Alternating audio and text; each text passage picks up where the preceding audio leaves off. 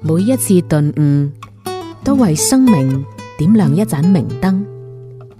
你好，呢度係開卷。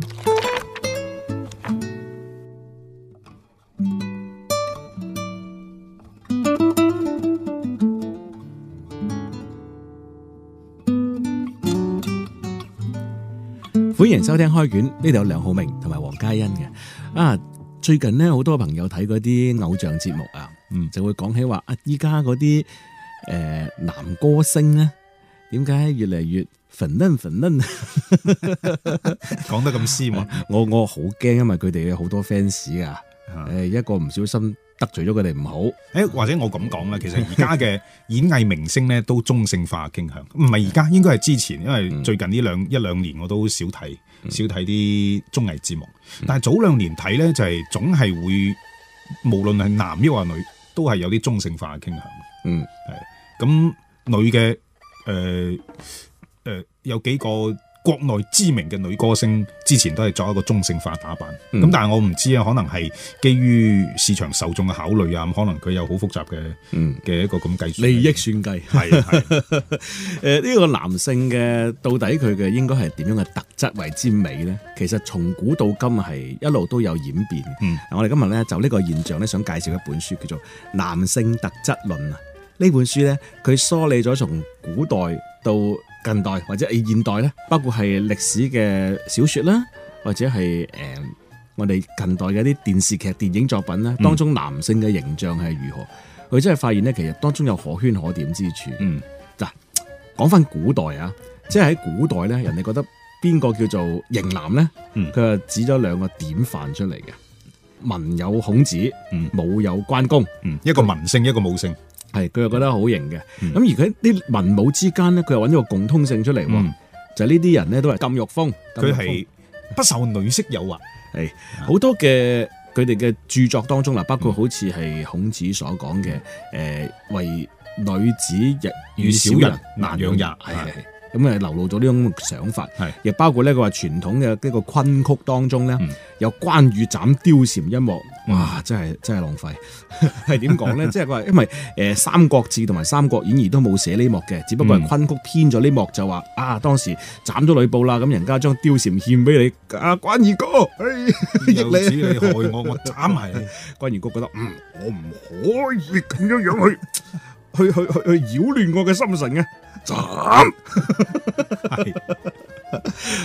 呃即係其實呢啲所謂嘅，其實昆曲呢，亦都係當時叫做大眾傳媒啦，嗯可能未必係歷史嘅真實事件，嗯但係亦都係反映到當時公眾對一個所謂嘅型男佢一個好嗯基本嘅要求，冇錯，禁欲。嗯禁欲其實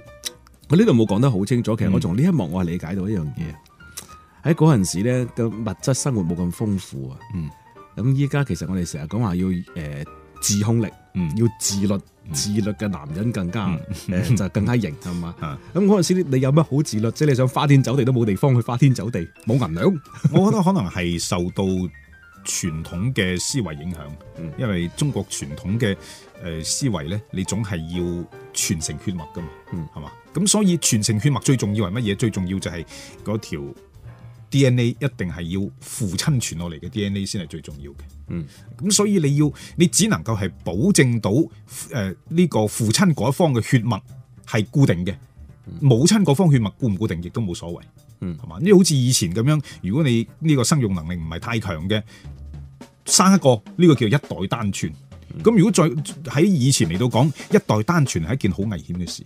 因為以前呢個醫療水平又唔高，物質又唔豐富，誒、呃夭折嘅情況係經常出現嘅。咁萬一佢一代單傳養唔大，咁呢一族嘅血脈就咁就斷咗。咁所以我覺得可能基於呢個功利性考慮呢，就女人唔係喺社會結構裏邊唔係重要嘅，嗯所以慢慢慢慢佢就會喺好多嘅文學作品啊，好多嘅道德說教嘅邏輯框架下邊，女性就慢慢係處於一個比較低下嘅地位。嗯，冇人好去糟質 啦。咁喺呢個小説當中啊，文藝作品當中，我只能夠話以咁樣嘅方式嚟體現某種嗯男子氣概。再加上有一樣嘢就係、寫歷史嘅絕大部分，或者講影響歷史嘅唔係應該係寫歷史嘅絕大部分都係男性。嗯诶、或者誇張啲講句，都唔係絕大部分啊，係百分之一百係男性。喺、男性嘅話語權下邊，喺男性構建嘅話語體系裏邊，女性佢哋係唔重視嘅。咁、我睇我哋睇翻中國诶、呃古代，你睇下女性佔到話語權其實少之極少，最厲害一個就係武則天。嗯咁跟住就係到到呢個文從文化領域嚟講咧，咁就一個宋朝嘅詞人李清照，嗯佢哋寫嘅嘢或者係佢哋講嘅嘢，係可以通過歷史、通過文學作品啊流傳到後世。除此之外，基本上都係男性。你啱先講到诶宋朝嘅李清照咧，嗯呢本書啊佢有個好有趣嘅提法。啱先我哋講過嘅诶型男當中有分文同埋武啊嘛，嗯佢就話其實東晉嘅時候咧，大家對型男嘅想像更加都係集中喺佢哋嘅武力嘅展現上面嗯嘅，誒掌空軍啊，着盔甲。嗯，誒，但係去到宋朝嘅時候咧，大家對文人文質彬彬嘅型男就更加多嘅仰慕。嗯，佢話：佢呢個可能係同社會當時嘅呢個動盪與嗯否有關。係絕對係啦。嗯喺兩晉。誒、南北朝當時社會動盪，你如果唔冇翻兩三下手腳嘅話，分分鐘連命都冇埋。嗯，咁而喺呢啲咁樣嘅殘暴暴虐、冇人性嘅社會嘅整個浪潮底下，其實女性啊真係一個弱勢群體。嗯，但係去咗去到宋朝咧，基本上邊即係呢個俾人侵略邊境呢種情況咧，係比以前係少，即係內部中原內部嘅動盪係少咗好多。嗯，咁所以亦都激發咗。誒整個嘅文化生活嘅蓬勃發展，嗯，咁所以大家都認為，誒喺我哋宋朝依家咁嘅時勢，型嘅就肯定係文章要先寫得好，嗯，然後呢可以吟得兩首詩嗯，啊，咁大家聽上嚟就，咦，覺得都幾好喎，咁呢個就係好男人嘅標準，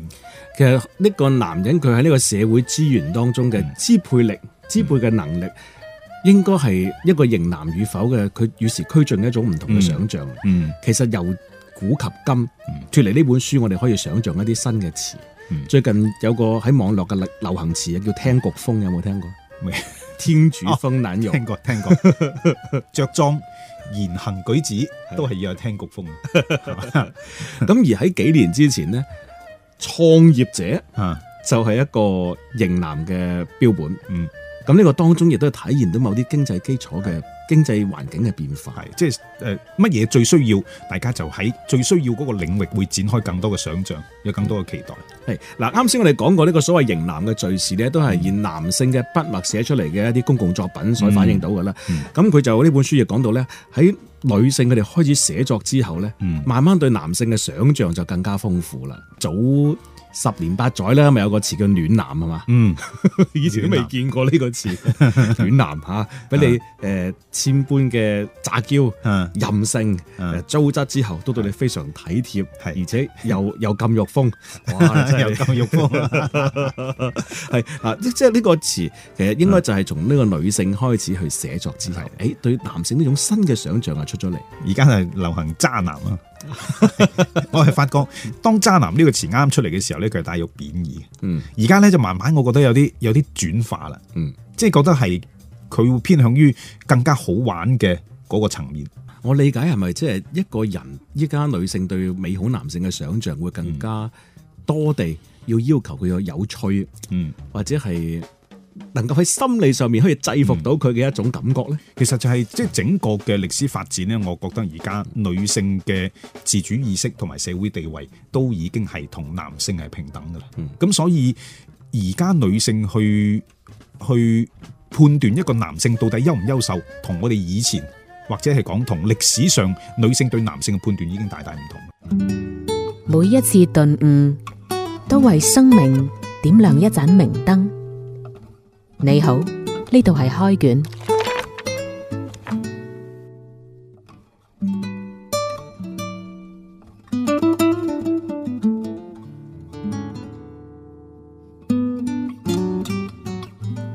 翻嚟開卷呢度繼續會有梁浩明同埋黃嘉欣嘅，今日講嘅呢本書呢，叫做《男性特質論》。點解會講呢樣嘢呢？因為喺近呢誒、呃十年左右啦，嗯。其實社會大眾對男性嘅呢個期待或者美好男性嘅形象嗯係一而再再而三咁發生變化嘅。而家啲後生仔咧，你唔知你有冇接觸過咧？就係、其實佢哋翻工啊，出嚟咧都要化妝。係咩？係咩？係咩？係啊係啊，即係有啲咧就唔唔太明顯哦啊，即係我唔知有冇發，但係有啲好明顯，我就睇佢一睇落去就係油頭粉面，啊即係好明顯個面係批盪過。再攬住只貓喺度摸下摸下咁 Oh，no，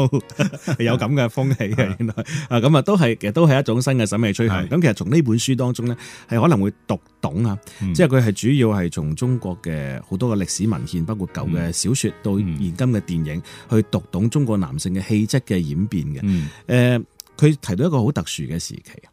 即係我哋新中國之前，誒、嗯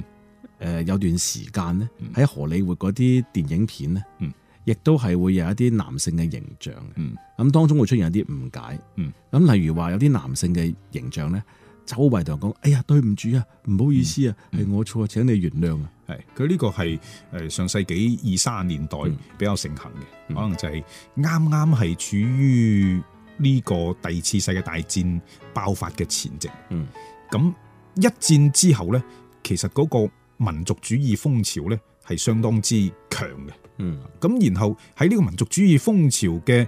誒呢個暴力，即係又唔係叫暴力，喺呢個風潮嘅吹拂之下呢，可能西方人對東方黃種人呢，佢哋有一種唔好嘅睇法，覺得好弱，係啦。咁所以將呢種唔好嘅睇法呢，就將佢訴諸於喺屏幕上或者一啲文藝作品上，當然呢個非常唔準確嘅。係咁啊，即係其實係抹黑抹黑東方人。佢呢一個表述令到我有一啲延伸嘅思考啊。我哋成日咪見一啲所謂嘅教人點樣辦公室相處啊，嗰啲咁嘅成功書嘅，嗯話要多講對不起，嗯多講謝謝，嗯多講誒、呃你好，嗯咁咧會令到你咧更加之誒、呃游刃有餘，嗯更加相處得好。誒，但係從呢個我會覺得係有啲啟示。嗯我發現咧，包括同上級嘅呢個工作當中，嗯如果你下下喺言語之間去表去流露話我係你嘅下級，嗯大概率地人哋會對你更加狠，嗯對你更加冇禮貌。嗯，呢、個就印證咗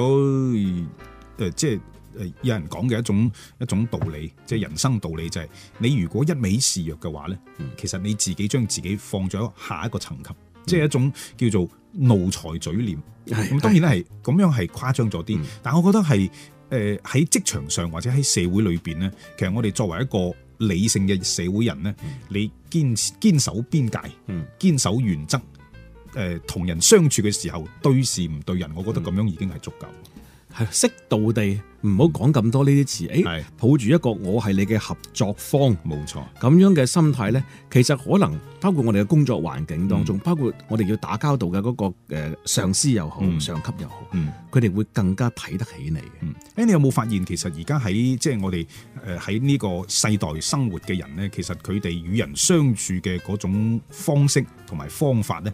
係形成咗一種觀念。呢種觀念係邊度嚟嘅呢？其實係從流行文化嗰度嚟嘅，係受到流行文化嘅好大嘅影響。你睇下誒。譬如香港嘅電影文化係嘛，咁、早前我哋啱先亦都講啦，即係誒郭富城啊、劉德華呢個四大天王時代，之後到古天樂時代，咁仲有成龍啊、李連杰啊呢啲，都係流行文化裏邊塑造嘅一個男性嘅形象。咁喺呢啲咁嘅流行文化影響之下呢，可能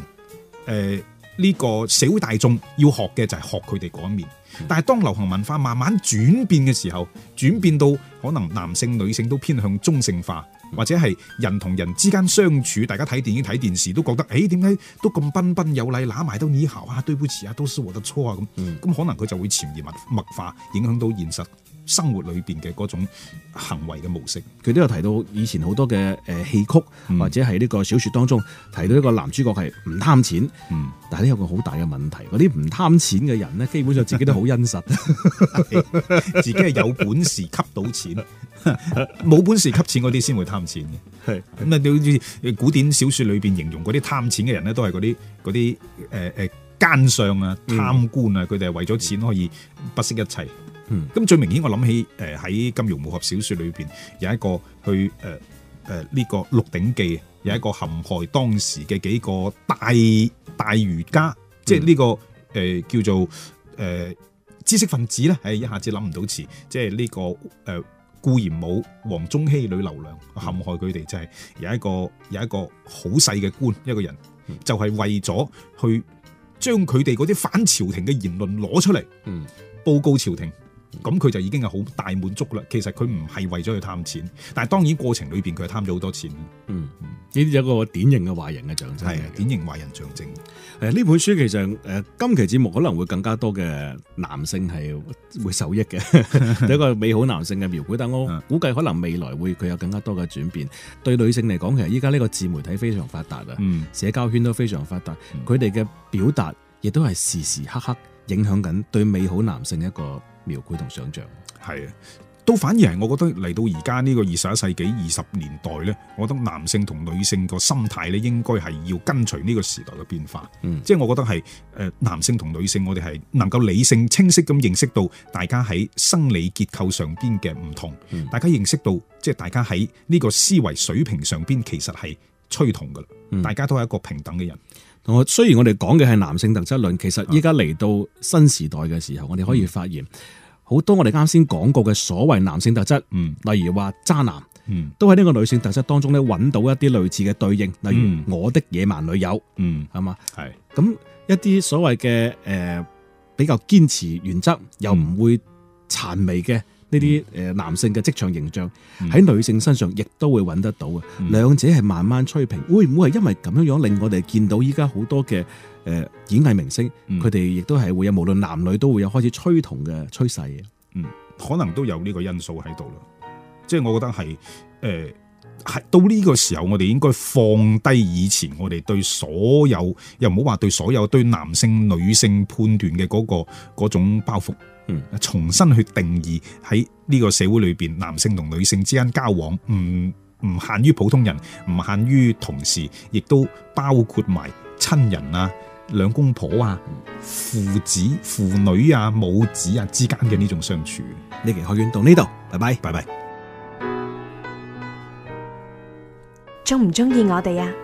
下載花城 FM 重温開卷往期音頻啦！添加花城小花微信號，加入開卷微信群，更多精彩活動等住你。